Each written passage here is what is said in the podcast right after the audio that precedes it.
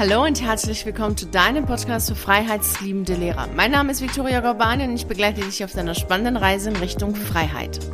Vor zehn oder elf Jahren, als ich noch als Lehrerin gearbeitet habe, stand ich mal in Duisburg am Hauptbahnhof. Ich kam nämlich von der Arbeit und wollte da weiter nach Hause fahren und musste dann eben in Duisburg meinen Zug wechseln.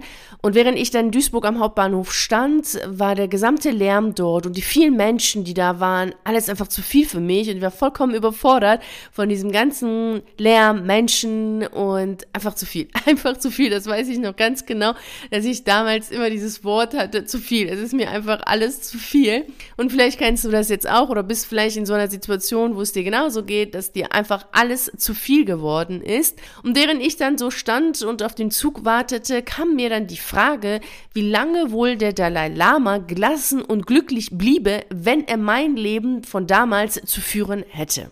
Denn ist dir denn schon mal aufgefallen, dass fast alle Klöster, Meditationsseminare, Retreats und Co. irgendwo abgelegen in der Natur sind? Und wenn mal Klöster in der Innenstadt sein sollten, ja, dann sind sie natürlich mit diesen ganzen dicken, fetten Mauern. Und dann ist es auch nochmal was ganz anderes. Aber es ist schon so, dass eben die Klöster immer ganz weit weg sind. Und in diesen Klöstern sind immer Menschen, die eine starke Verbindung zueinander haben. Also die haben etwas, was sie stark miteinander verbindet. Beispielsweise sind natürlich im buddhistischen Klöstern Buddhisten, die alle natürlich eine buddhistische Sicht auf die Welt haben. Dort sind eben keine Katholiken. Und wenn dann in buddhistischen Klöstern Katholiken sind, dann sind sie dort, weil sie Interesse haben an diesen buddhistischen Klöstern und an dieser buddhistischen Sichtweise. Also sie sind nicht dort, weil sie da alles blöd finden oder so oder weil sie das alles verändern wollen, sondern sie sind aus Interesse dort. Und in den anderen Klöstern ist es natürlich auch so. In katholischen Klöstern sind eben Katholiken und da gibt es ja unterschiedliche Richtungen, ob es die Franziskaner sind oder ob es die Benediktiner sind. Und es sind immer Menschen, die etwas haben, was sie miteinander verbindet. Das hast du natürlich auch in Vereine. In einem Tennisverein ist das, was die Leute dort verbindet, das Spielen von Tennis. In einem Schwimmverein ist es natürlich das Schwimmen. Und daran erkennst du, wie wichtig es ist, Menschen um dich zu haben, die mit dir auf einer Wellenlänge sind. Ansonsten gibt es Disharmonie.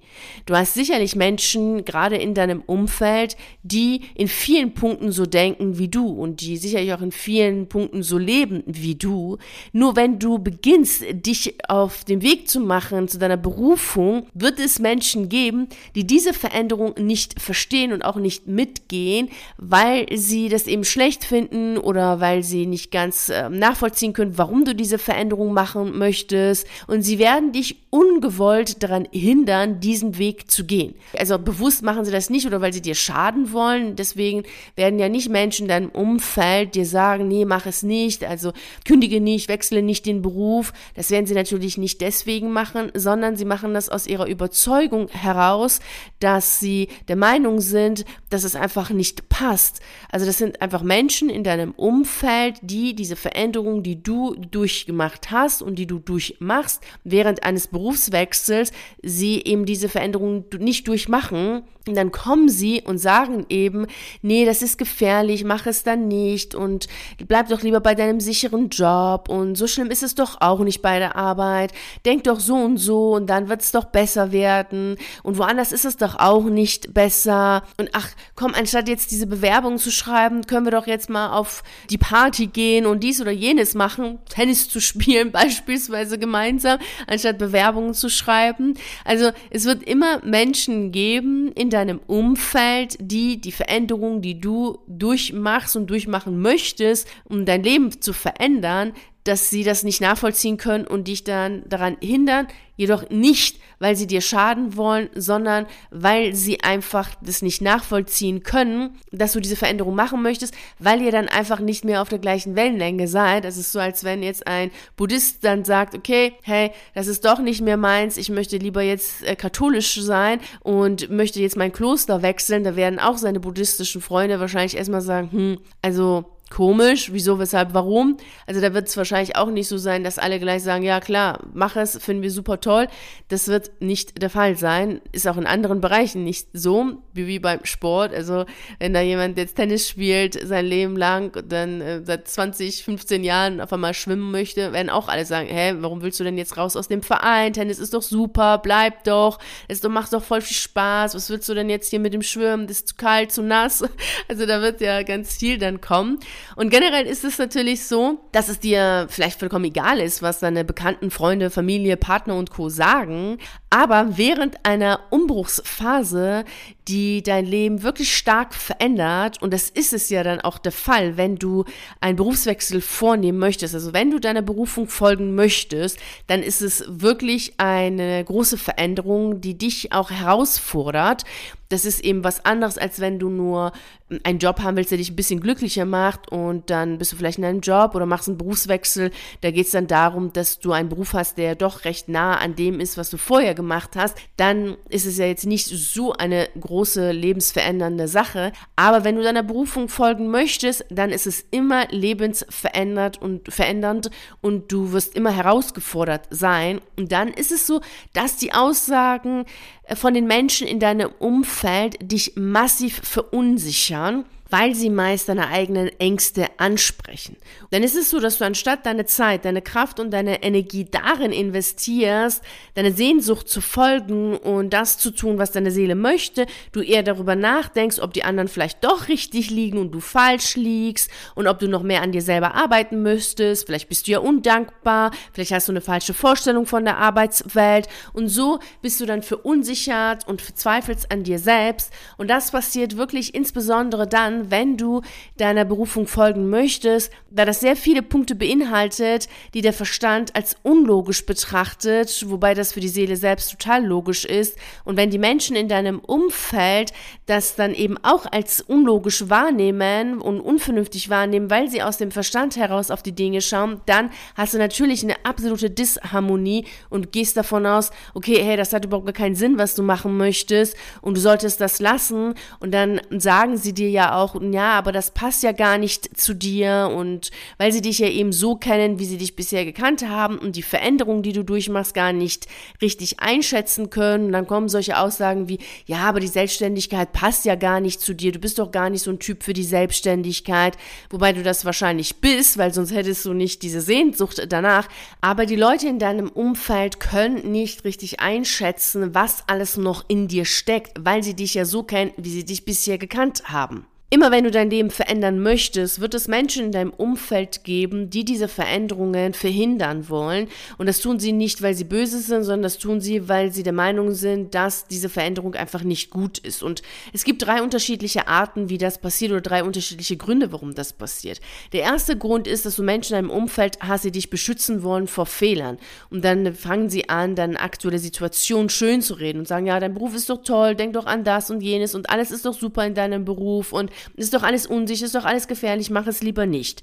Ein anderer Teil der Menschen in deinem Umfeld möchte einfach nicht dich als Teil ihrer Gruppe verlieren. Das waren jetzt eben die Beispiele, die ich hatte mit dem Sportverein, mit den Klöstern. Und deswegen gehen sie hin und stufen diese Veränderung, die du vollziehen möchtest, als gefährlich, als riskant ein und können das auch gar nicht nachvollziehen, warum du das jetzt machen möchtest. Also warum möchtest du denn jetzt rausgehen aus dem Beruf? Warum möchtest du denn jetzt deiner Berufung folgen? Also warum ist denn nicht das, was du jetzt machst, deine Berufung? Also da wird es viele Menschen geben, die sagen, komm, so schlimm ist es doch gar nicht. Dann geben sie dir auch Tipps, wie du das machen könntest, Teilzeiten, Stundenwechsel, Sabbatjahr und Beurlaubung und Krankschreibung, also wie du eine Veränderung hervorrufen kannst, ohne die große Veränderung zu vollziehen, um dann trotz allem Teil ihrer Gruppe zu bleiben. Ein anderer Teil von Menschen in deinem Umfeld kannst du wirklich einfach nicht nachvollziehen, wie du jetzt auf die Idee kommst, dein Leben zu verändern und Sachen zu machen, die sie als gefährlich, unvernünftig und riskant einstufen abstufen, weil sie gar nicht verstehen, was du jetzt meinst mit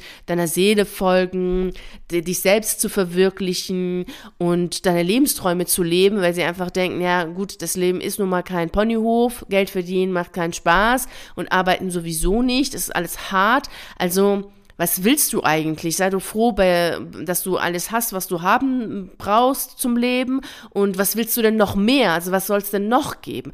Also da wird es auch Menschen in deinem Umfeld geben, die das gar nicht nachvollziehen können, weil sie einfach denken, hä, mehr geht doch gar nicht als das, was du jetzt schon hast. Also was willst du denn noch? Und was heißt das denn nun für dich? Weil du merkst ja selber während dieser Veränderungsphase, in der du jetzt sicherlich drin bist, dass es eben Menschen gibt, die auf irgendeine Art und Weise von diesen dreien, die ich dir genannt habe, dich daran hindern, diese Veränderung durchzuführen.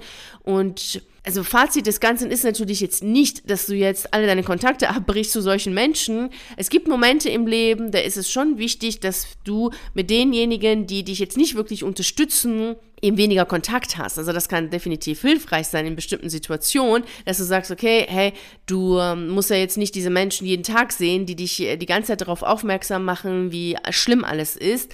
Das kannst du natürlich selber für dich so entscheiden. Aber wichtig ist, dass du weißt, dass du nicht allen Aussagen, die von Menschen kommen aus deinem Umfeld, erlauben solltest, dich zu verunsichern. Und bevor du diesen Aussagen die Erlaubnis gibst, dich zu verunsichern und in Selbstzweifel zu stürzen, solltest du drei Fragen für dich beantworten. Willst du denn so leben wie der Sprecher? Ist denn das Leben von dem Menschen, der dir sagt, mach das nicht, folge nicht deiner Seele und lass das mit der Berufung und bleib bei dem, was du hast, führt dieser Mensch ein Leben, das wirklich super toll ist, dass du sagst, ja, so wie der möchte ich jetzt auch leben? Falls dies nicht der Fall ist, solltest du das, was er sagt, jetzt gar nicht so viel Kraft beimessen, so dass diese Aussage von diesem Menschen dich verunsichern kann, weil du willst ja gar nicht so leben wie dieser Mensch. Also warum solltest du dann die Entscheidung in deinem Leben so treffen, wie dieser Mensch es für richtig hält? Das äh, passt ja nicht. Der zweite Punkt ist, ist denn der Mensch, der dir sagt, nee, mach es nicht und bleib bei dem, was du hast, ist es denn ein mutiger Mensch? Ist es, also hat der schon sehr viele große Veränderungen vollzogen, so dass dass er wirklich sagen kann, was riskant, was nicht riskant, was gefährlich und nicht gefährlich ist?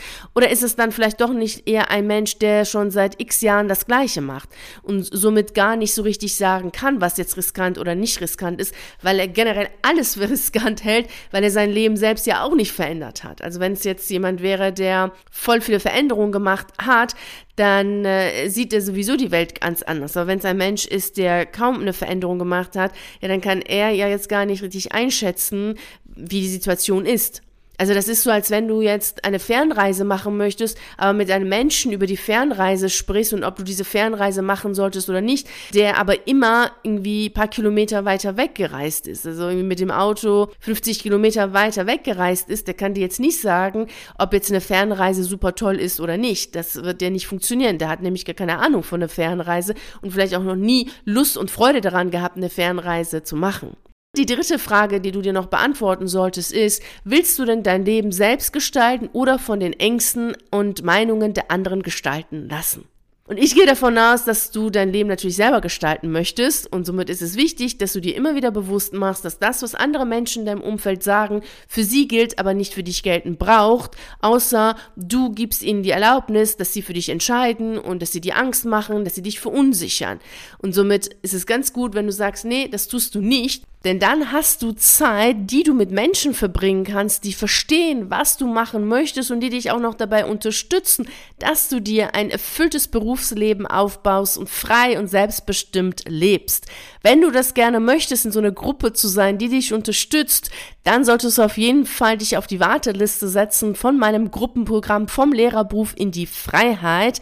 Das Gruppenprogramm ist für freiheitsliebende Menschen, also auch für Nichtlehrer, die, so wie du, auf jeden Fall sich selbst und ihrer Seele besser verstehen möchten und sich ein freies Leben aufbauen wollen. Also wenn du gerne innerhalb von einer Gruppe arbeiten möchtest und gerne in einer Gruppe wachsen möchtest, dann solltest du dich auch auf die Warteliste setzen und auch dann, wenn du zielstrebig und fokussiert deine Entscheidungen umsetzen möchtest und natürlich deine Seele mit deinem Verstand verbinden willst, um für dich selbst herauszufinden, wie du noch mehr über dich selber hinauswachsen kannst und wenn du deine Seele als inneren Kompass verstehen und folgen möchtest, dann setze dich auf jeden Fall auf die Warteliste für mein Gruppenprogramm vom Lehrerberuf in die Freiheit.